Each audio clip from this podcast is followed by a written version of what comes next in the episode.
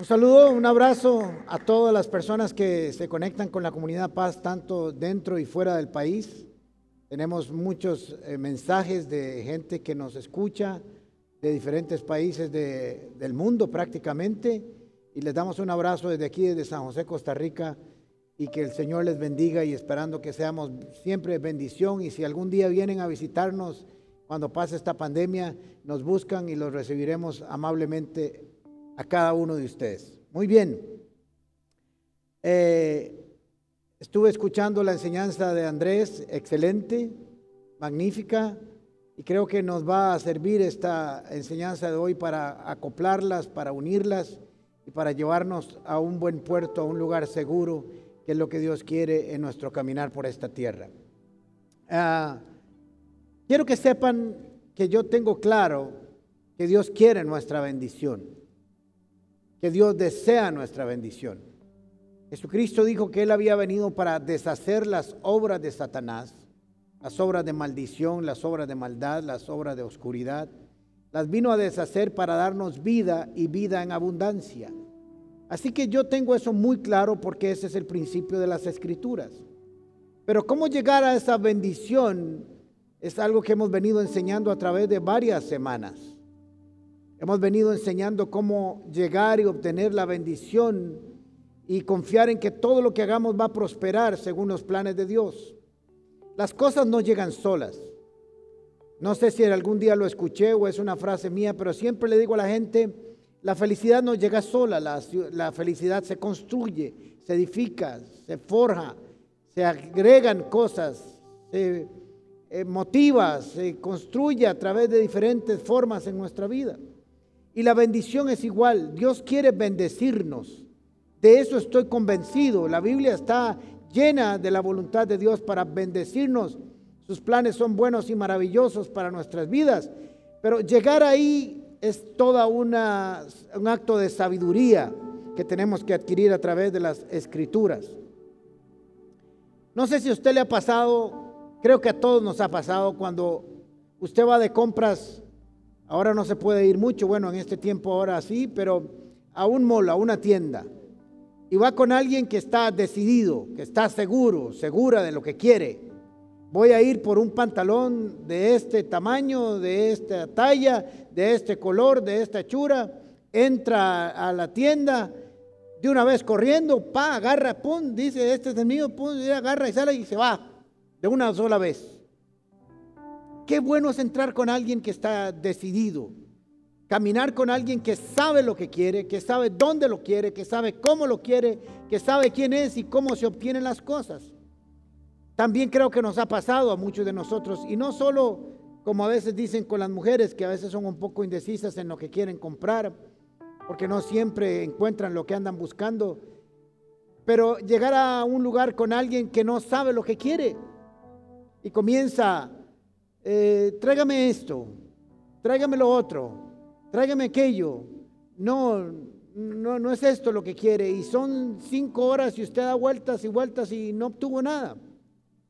Es difícil caminar con alguien que no toma decisiones y que no sabe lo que quiere. Pero cuando usted camina con alguien que está seguro, segura, convencida y ha tomado una decisión, su camino es más seguro, es más rápido, es más fuerte, es más sólido. Los tiempos que estamos viviendo son tiempos radicales. Siempre han sido tiempos radicales, pero estos tiempos que estamos viviendo son aún más.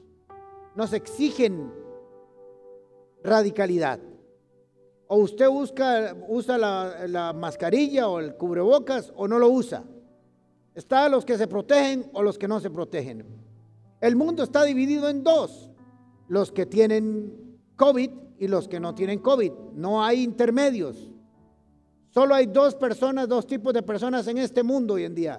Los que están infectados y los que no estamos infectados. Nada más, no hay intermedios. Hay asintomáticos, pero eso no significa que no estén contagiados.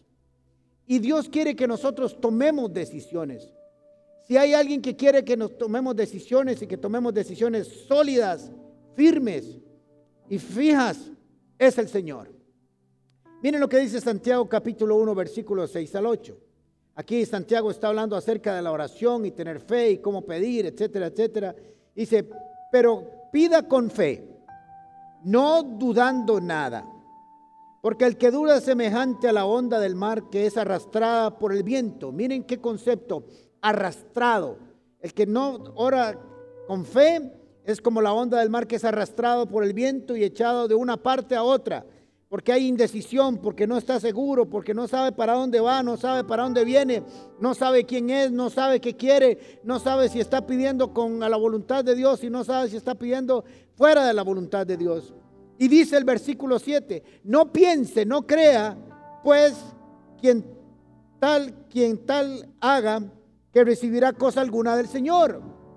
Yo quisiera que la Biblia dijera, pida como sea, pida como quiera, indeciso, no seguro, porque de todos modos Dios le va a dar. Ah, Dios, conoce el corazón suyo y ahí verá de ese mamarracho que tiene, algo va a salir. No es así.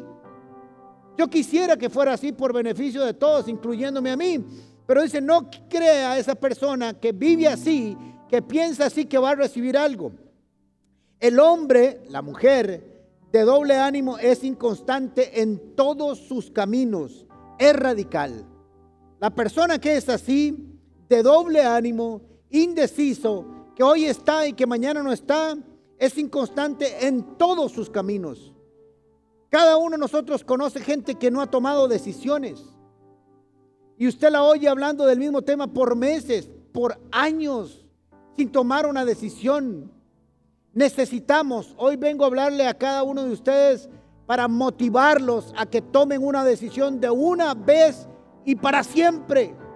Porque eso va a marcar su camino, le va a dar solidez, le va a dar certeza, le va a dar seguridad, le va a dar convicción, no solo para su vida, sino para todos los que rodean le van a dar seguridad. Yo oigo lamentablemente muchos problemas. Y no digo lamentablemente en el sentido de que es dolor oírlos, porque ese es nuestro trabajo, el de Flora mío y muchos consejeros de la iglesia. Digo lamentablemente porque hay parejas, hay quejas, hay personas que estoy oyendo exactamente igual desde hace 20 años. 20 años en el mismo lugar, dándole vueltas al mismo monte, creyendo que están caminando. Y dice, ah, yo tengo 20 años, pero no han ido a ningún lado. Porque no han tomado una decisión, buena o mala, pero hay que tomarla. Cuando las cosas se definen, las cosas cambian. El año pasado que estuve con, con mi crisis de salud y que los primeros meses, por muchos meses no sabíamos qué, qué tenía cuál era mi patología. Y era un tiempo difícil, angustiante, porque primero tenía una cosa, después tenía otra cosa, después tenía otra cosa, no sabían, me hacían esto, me operaron de esto, me hicieron del otro, y nadie sabía qué era. Yo tuve este brazo inmovilizado por casi año y medio, tal vez ustedes no lo notan, pero si ven los videos se dan cuenta que yo predicaba con este brazo así. El día que el doctor me dijo, usted tiene esto, doloroso, una enfermedad complicada, pero no me va a vencer, estoy seguro de ello. Mi brazo se soltó. Cuando me definió y me dijo, esto es lo que usted tiene, fue algo extraño, es como si me hubieran dado una buena noticia. Era muy mala, porque es una enfermedad que no tiene cura, solo tratamiento, pero sé que el Señor ya pagó el precio de mi sanidad en la cruz del Calvario. Así es. Pero cuando me definió lo que era, ya, ya como que ya, ya, ya sé, es feo lo que tengo, pero ya, ya sé lo que tengo. Ahora trabajar con esto. Vamos para adelante. ¿Y qué es el tratamiento y qué tengo que hacer? Y hasta ahora lo he cumplido a la perfección y el Señor lo ha confirmado. Pero la decisión es importante en la vida de toda persona. No podemos vivir indecisos todo el tiempo. Somos llevados por cualquier movimiento, como el viento del mar nos lleva, como las olas del mar los llevan para un lado para el otro. Dice Santiago, sus caminos son inconstantes. Le voy a decir algo muy fuerte y quiero que van a ver a la cámara. Todos los que me están oyendo, si no están oyendo el podcast, pues no me pueden, si me están oyendo por podcast, no me pueden ver, pero póngame mucha atención. Nadie, nadie vacilante, tibio e indeciso e indefinido en su voluntad, ha triunfado nunca.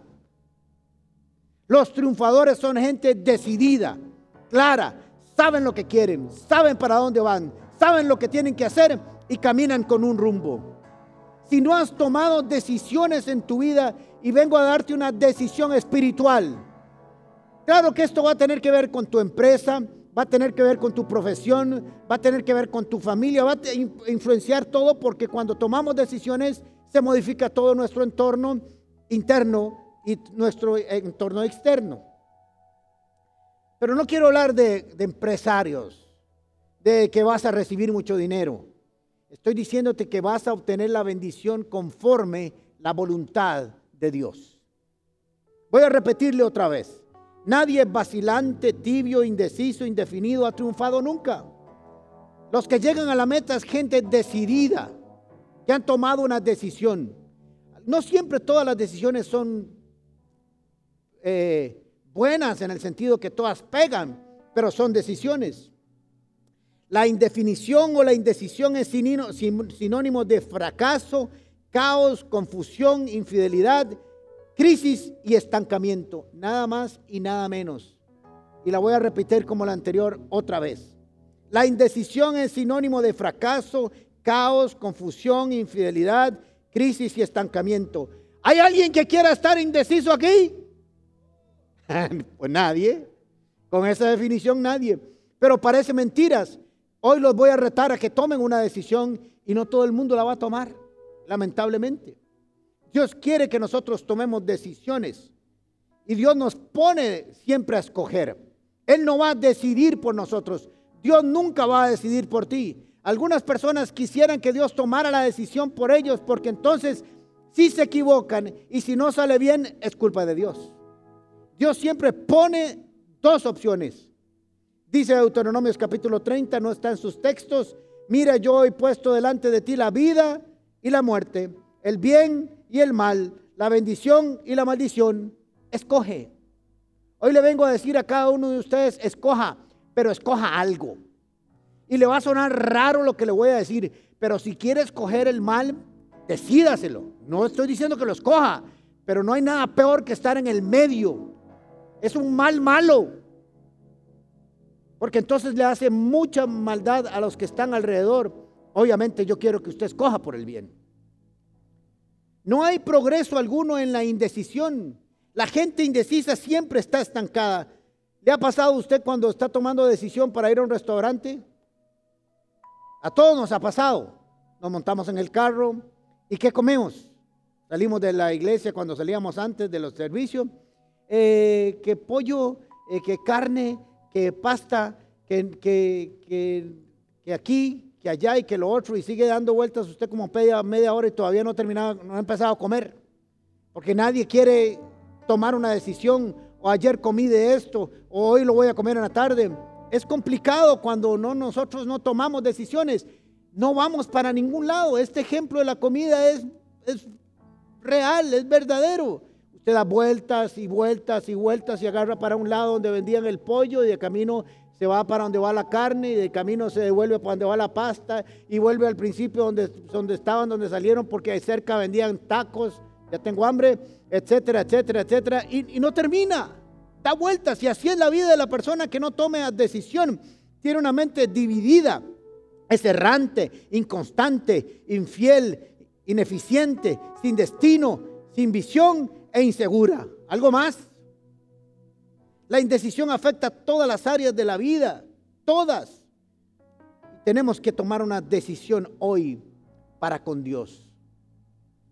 Miren, en estos seis meses, casi siete que llevamos de pandemia, al menos aquí en Costa Rica cuando empezó 18 eh, de marzo, creo que es así la fecha, he escuchado a muchas personas, he escuchado mucha gente con problemas, escuchado muchas familias en crisis, he encontrado muchas personas en dificultades y casi podría decirlo. No, no soy un estadístico como para haber tomado nota de cada una de ellas, pero se me, puse a pensar mientras preparaba este sermón que yo creo que el 80% de todas esas situaciones se hubieran corregido hace años si alguien hubiera tomado una decisión por seguir a Dios. No de venir a la iglesia, no años de venir a la iglesia, no años de asistir a un grupo, decidir creer en Dios. ¿Son dos cosas diferentes o no? Usted puede tener 30 años de venir a la iglesia y no haberse decidido por Dios. Israel le pasó eso. Israel vio la gloria de Dios. Israel salió del desierto, vio el, mar abrirse y aún así no decidía por Dios. Y para decidirse por Dios hay que estar dispuesto a renunciar de algo. Siempre que usted decide por algo, tiene que renunciar a algo. No puede tener lo mejor, lo mejor de dos mundos. Y el problema de muchos de los que me están escuchando es que quieren lo mejor de los dos mundos. Y ahora voy a hablar de eso. Las personas indecisas son gente infiel. Los esposos o las esposas infieles es gente que se llaman cristianos y que, que dicen que es una debilidad o una carencia. Lo que tienen sí es cierto, es una carencia, pero de decisión. Si Dios es Dios, se hace lo que Dios dice. Si no es Dios, no le haga caso. Haga lo que le da la gana, pero no culpe a Dios después. Asuma su responsabilidad. Camine por el camino de su decisión y pague el precio de hacerlo. Pero tiene que definirse. Estoy hablando los mecates. ¿Les gustó, muchachos, o no? Eso. Las personas indecisas un día están y otro día no están. Usted no puede contar con ellas. Un día están alegres y otro día están tristes. Un día están de a nuestro favor y otro día están en contra. Comemos los frutos de la indecisión. Todo lo que el hombre sembrar, eso cosechará. No podemos por ahí andar sin tener un rumbo. Una persona indecisa es inútil. Usted no sabe si contar con ella mañana en la mañana o no, porque no, no sabe. No sabe si quiere venir, si quiere ir, si quiere estar, si no quiere estar, si quiere ser o no ser, ser, si quiere ir para la derecha, para la izquierda. Es muy difícil caminar con gente indecisa. No sabe si está a su lado, no sabe si le va a ser fiel. Le voy a decir algo importante para que sepan. En la definición del diccionario, una persona indecisa es una persona infiel. Vean qué interesante. La infidelidad en el trabajo, en la amistad y sobre todo en el matrimonio, la infidelidad, infidelidad tiene como base, póngame mucha atención, la indecisión. Si usted se casó con esa persona, usted tiene que tomar una decisión de serle fiel a esa persona el resto de su vida. Y cuando usted tome la decisión, nadie, no hay mujer o hombre que lo saquen de ahí. No hay, porque es una decisión que usted tomó. El indeciso por naturaleza es infiel. Diccionario. No estoy hablando de un diccionario cristiano, religioso, estoy hablando de la Real Academia. Fiel, persona que es firme, y constante en sus efectos. Firme y constante en sus efectos. Si usted no es firme y constante en su relación con Dios, es porque todavía no es, no se ha decidido. Que es firme y constante en sus efectos, ideas, obligaciones y cumple con sus compromisos hacia alguien o algo. Cuando alguien no cumple, es una persona infiel. Ahora miren qué interesante lo que les voy a decir.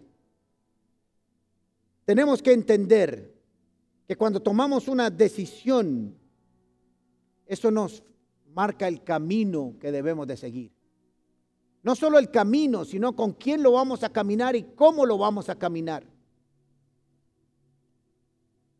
Elías confronta a Israel a tomar una decisión. Y más que tomar una decisión, yo creo que los está motivando para que se decidan a ver cómo quiere que les vaya en la vida.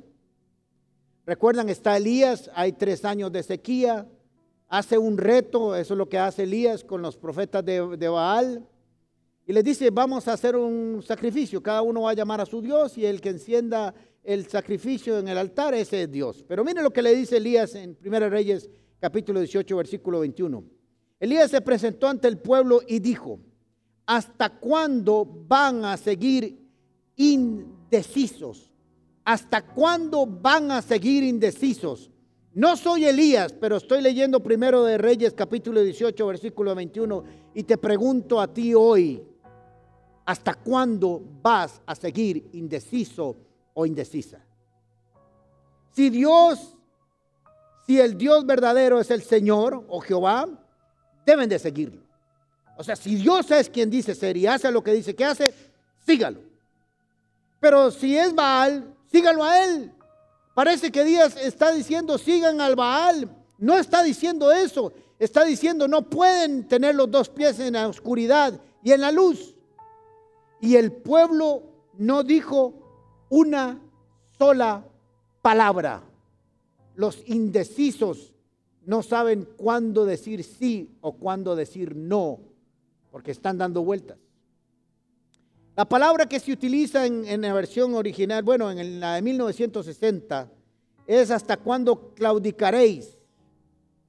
Hasta cuándo van a claudicar entre dos pensamientos. Y literalmente la traducción del original es más o menos así.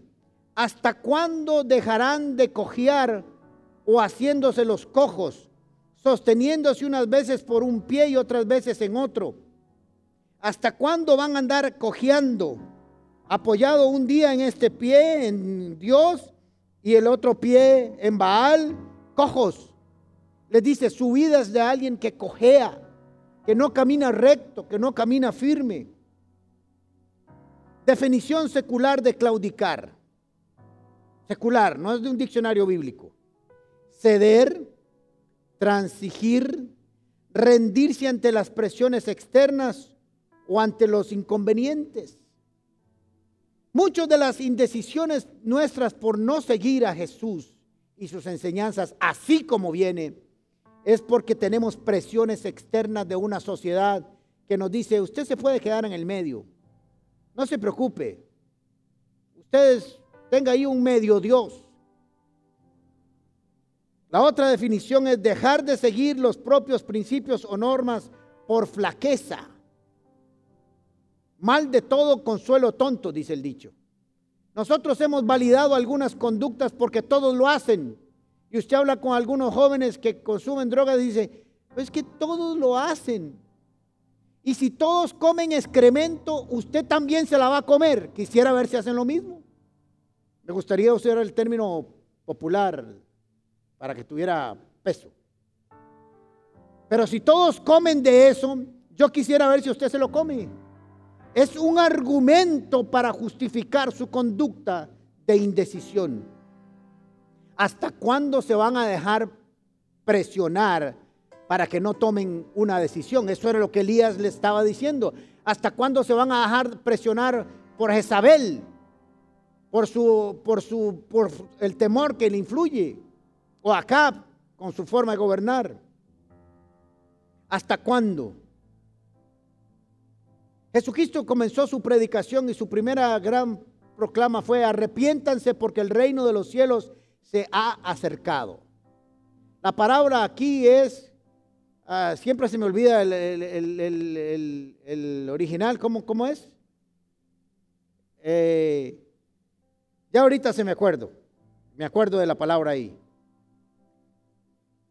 Es cambio de mente cambio de transformación. La gente cree que arrepentirse es solamente dejar de pecar. No, Jesús lo que dice es, cambie su manera de pensar para que cambie su manera de vivir. Defínase en sus pensamientos, modifique su conducta, haga lo que tiene que hacer y el resto vendrá por añadidura. Lo que Elías quería decir, o lo que Dios quería decir, Jesús quería decir en, este, en esta enseñanza, es cambien su forma de pensamiento Déjense cambiar por la forma en que Dios cambia. El reino de los cielos piensa diferente al reino de la tierra. Usted no puede pertenecer al reino de los cielos pensando con los mismos pensamientos o estructuras de este mundo, porque son dos reinos totalmente diferentes. El reto de Elías es, si Jehová es Dios, síganle, pero sométanse a Él. No dejen de andar un rato aquí y otro allá. Si Baal es, pues síganlo. No hay ningún problema. Dios no va a entrar en una crisis existencial si usted sigue a Baal. ¿Le va a doler al Señor?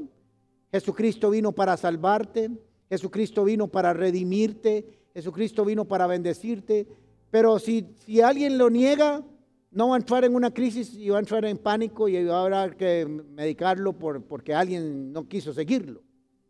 Le va a doler como Dios porque vino a buscarnos, pero no va a entrar en una crisis.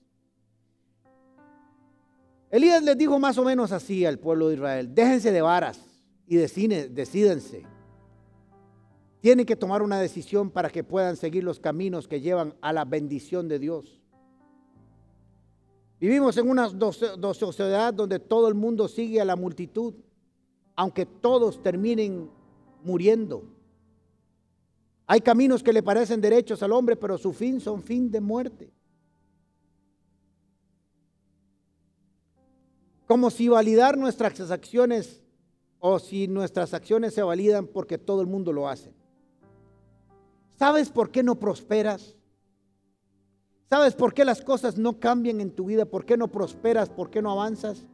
Porque todavía no has tomado una decisión. Estás entre dos pensamientos desde hace años, aún habiendo conocido a Cristo. Porque no te has tomado el tiempo para tomar una decisión y decirte a ti mismo, con una profunda convicción, que Dios es Dios y lo que dice es verdad y lo que dice se cumple. Y es que tenemos que entender que lo que dice bueno de bendición se cumple y lo que dice como castigo o maldición se cumple. Póngame mucha atención. Jesucristo le habló a la higuera y la maldijo.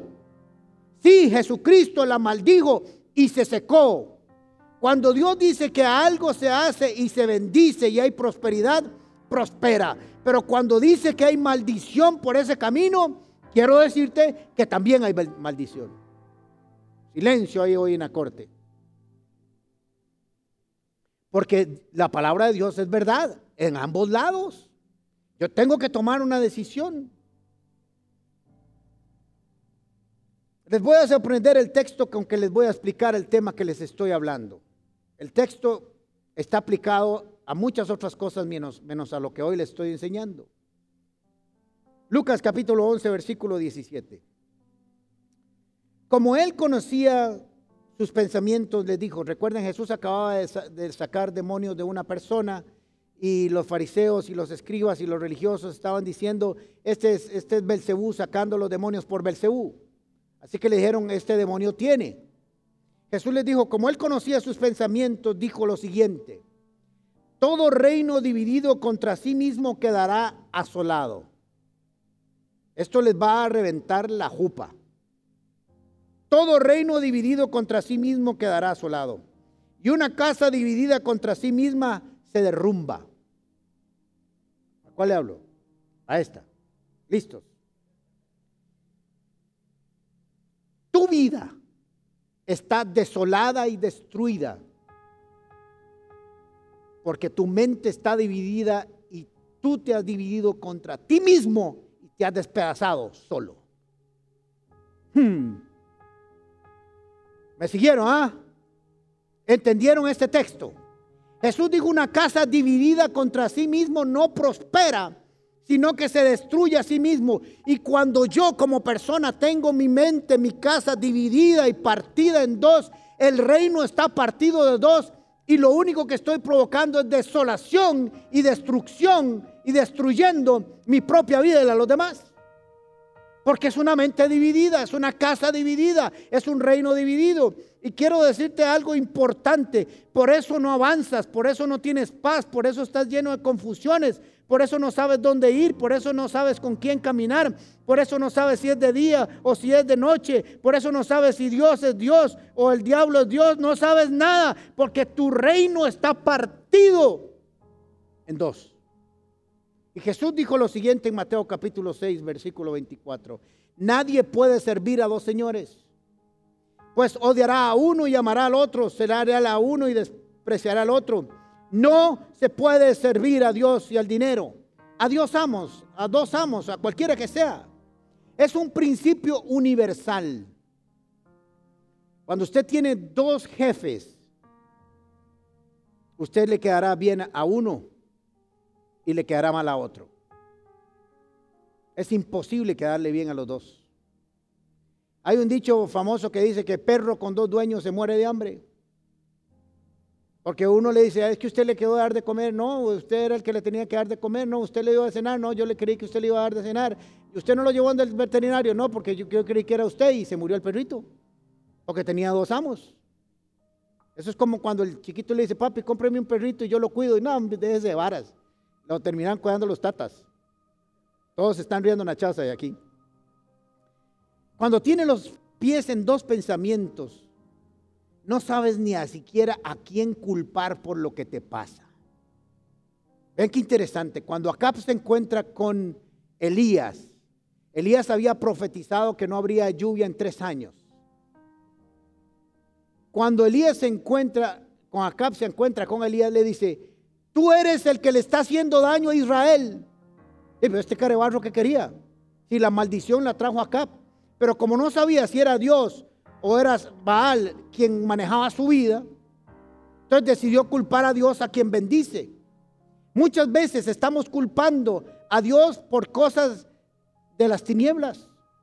Pero como estamos en dos pies, en dos lugares, renqueando de un lado a otro, no sabemos a quién culpar. Y culpamos al que es más poderoso. Israel tenía que tomar una decisión.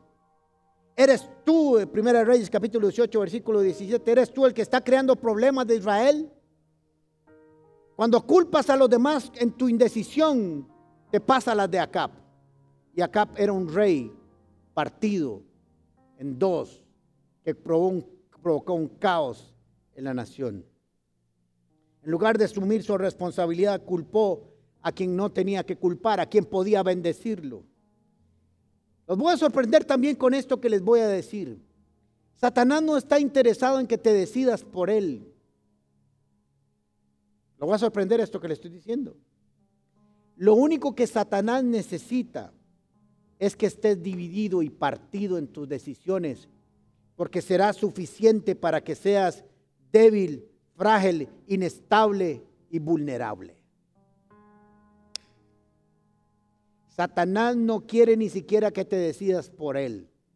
Lo único que necesita es que no tomes decisiones a favor de Dios, porque el campo estará partido, dividido, serás débil, frágil, inestable y estarás siempre entre frío y caliente, tendrás tibio y el tibio dice la palabra de Dios que será vomitado, expulsado. Nuestro adversario no está interesado en que definas por las tinieblas. El daño será suficiente cuando no creas correctamente en Dios. Será suficientemente el daño para causarte todos los problemas del mundo con que no te definas y no tomes una decisión como Israel. Les voy a decir quién pagó mal su indecisión. Judas Iscariote. Judas caminaba con Jesús, lo vio hacer milagros, administraba el dinero, vio la provisión, vio las multiplicaciones, vio las sanidades. ¿Ustedes creen que Judas no sabía que Jesús era el Mesías? Sí lo sabía. Él sabía en el fondo quién era, pero también tenía un pie en las tinieblas. También estaba jugando con que este es Jesús, pero aquí hay plata. Este es Jesús, pero aquí hay fama. Este es Jesús, pero aquí están los religiosos. Este es Jesús, pero estoy de este lado. Así que jugó con dos lados por todo el tiempo y ¿saben qué pasó? Que cuando se dio cuenta y tomó la decisión y se dio cuenta que Jesús era quien dijo ser, se ahorcó.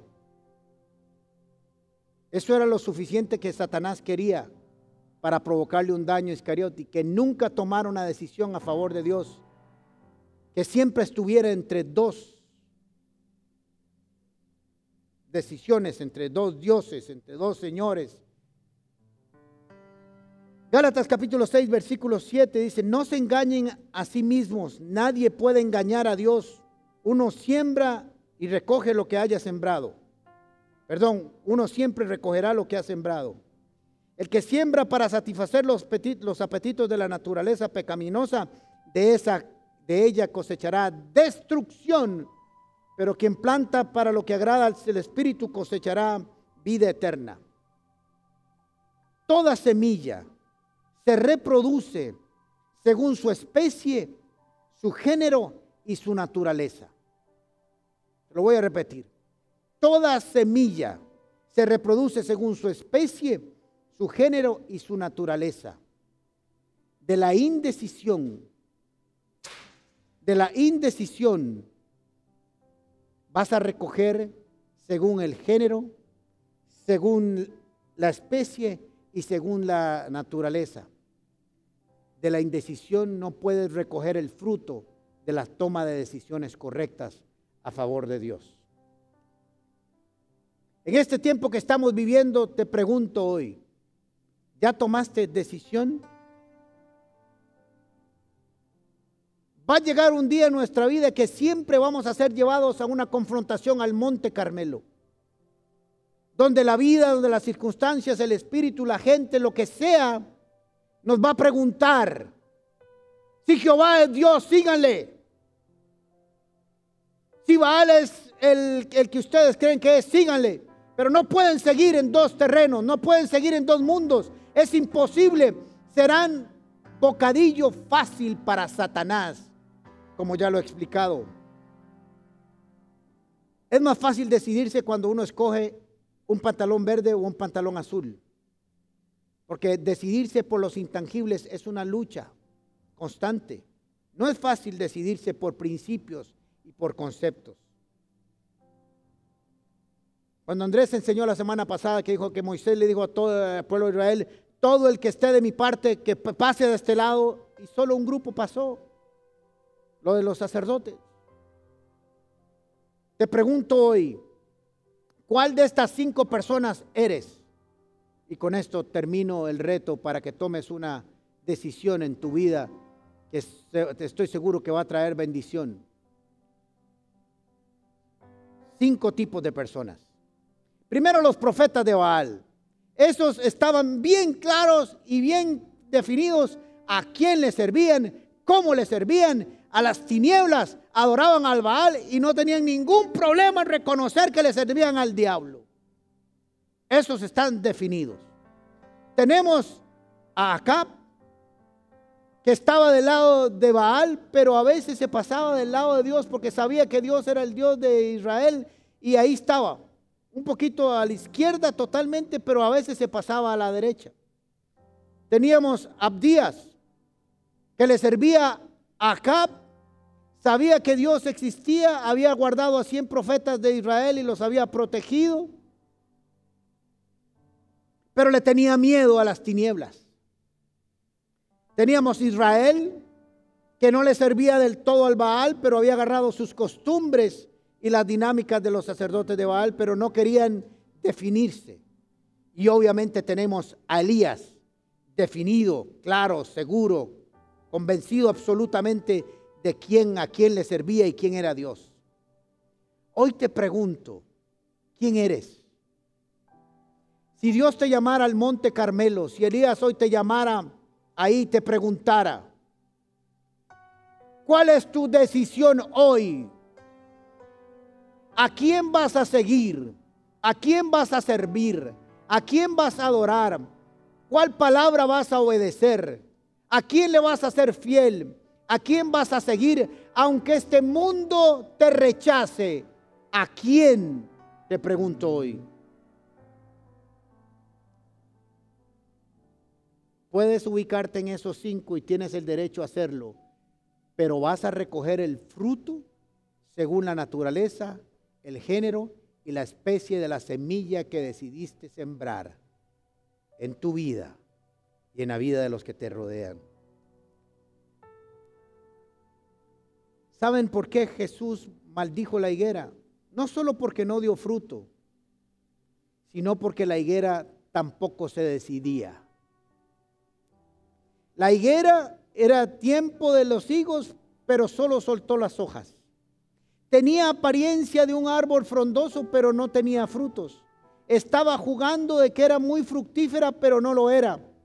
No se había decidido hacer una planta ornamental o ser una planta fructífera. Y pagó el precio. Se secó, se maldijo. Yo no estoy diciendo que Dios te vaya a maldecir por la escogencia que vas a, tomar hoy. Pero sí tenés que saber que según la semilla que escojas, así será el fruto que des. Hoy quiero invitarte a cada, a cada uno de los que me está escuchando a que tomen una decisión. Primero una decisión por Dios, una decisión por Jesús.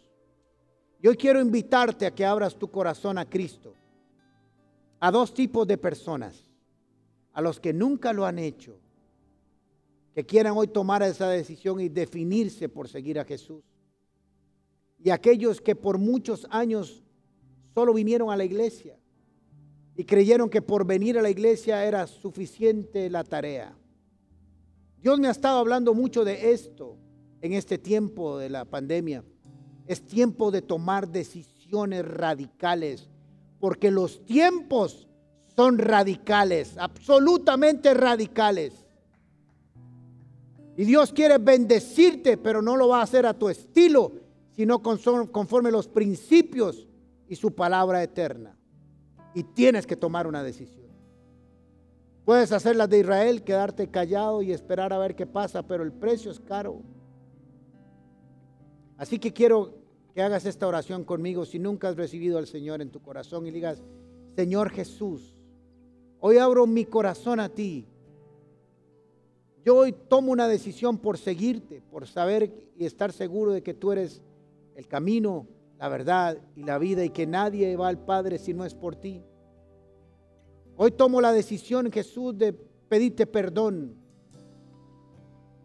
seguir tus caminos y tus preceptos. Y tomo la decisión que aunque este mundo me grite que tú no eres el camino, yo hoy tomo la decisión y digo que sí lo eres y comeré de ese fruto. Y quiero orar por todas aquellas personas que por años han venido a la iglesia pero siguen siendo infieles, inconstantes, indecisos. Un día están, un día no, están, un día vienen, un día no vienen. Un día son santos, otros días son mundanos. Un día son infieles, otro día son infieles, un día son agresores, otro día no lo son, en fin. Y dígale, Señor, hoy tomo una decisión y quiero comer el fruto de mi decisión, porque estoy seguro que tú me vas a vender. Quiero orar por cada uno de ustedes, Padre, en el nombre de Jesús. Que según la decisión de cada uno de ellos, que estoy seguro que es a tu favor, porque todos saben que tú eres un Dios bueno, pero que no alcanza con eso, que hay que seguirte con fidelidad, con certidumbre, con fe, no dudando para nada. Aunque este mundo grite que no existes, nosotros hemos tomado la decisión y creerte que tú sí existes y que eres el Rey de Reyes y Señor de Señores y que tú bendigas la decisión de cada uno de ellos. Escríbame ahí en el chat y dígale, yo he tomado esa decisión y estoy seguro y convencido de que Jesús es el Señor, el pastor de los pastores y mi Salvador. Vamos a entonar este canto para que usted decida construir su vida en Jesús y que se deje ministrar por su espíritu. Como el profeta hoy te digo, ¿Cuál es tu decisión? En ti estamos seguros, Señor. Nuestra confianza está en ti. Señor, estamos poniendo nuestras manos en nuestra vida en tus manos. No seremos movidos de ahí.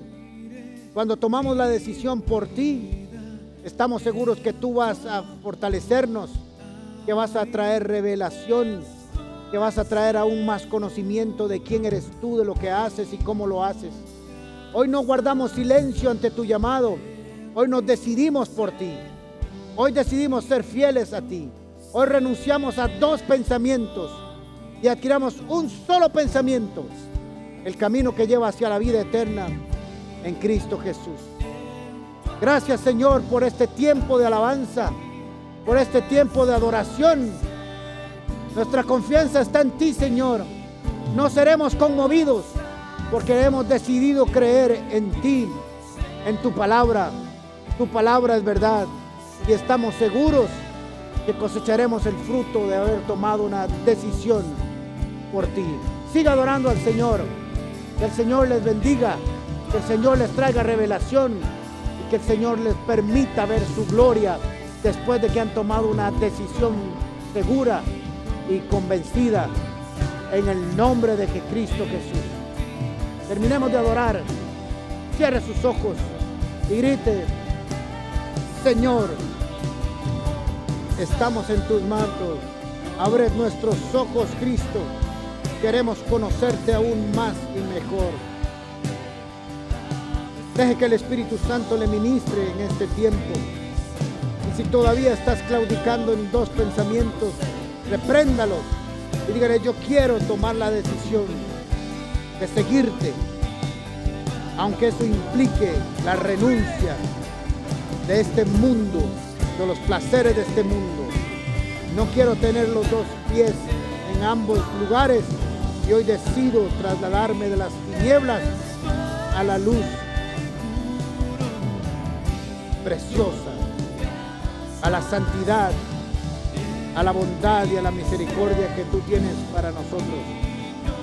En el nombre de Cristo.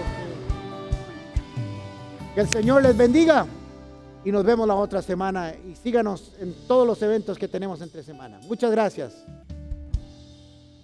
Confrontados increíblemente debemos decidir y es para bendición de sus vidas. Amén. Así que hermosa enseñanza, no es porque sea Ale, pero linda enseñanza. Así es. Tenemos en nuestro chat una dirección, un, un link donde queremos que si usted se ha conectado por la, con la Como por primera vez, se meta en ese link ahora.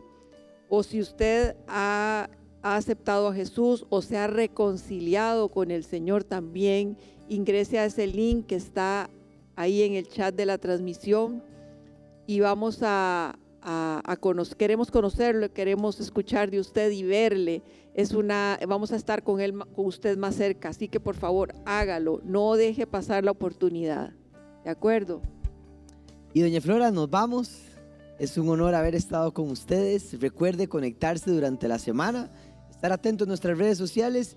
Nos vemos el próximo fin de semana. Doña Flora, hasta luego. Chao. Dios, nos vemos. Los amamos. bendiciones. Chao.